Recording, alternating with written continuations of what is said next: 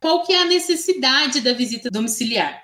Tecnologia de alta complexidade, que é o conhecimento, e de baixa densidade, que é o equipamento. Não precisa de muitos equipamentos para fazer a visita domiciliar, mas precisa de alta complexidade, que é o conhecimento, e de baixa densidade, que é a necessidade de equipamentos de saúde.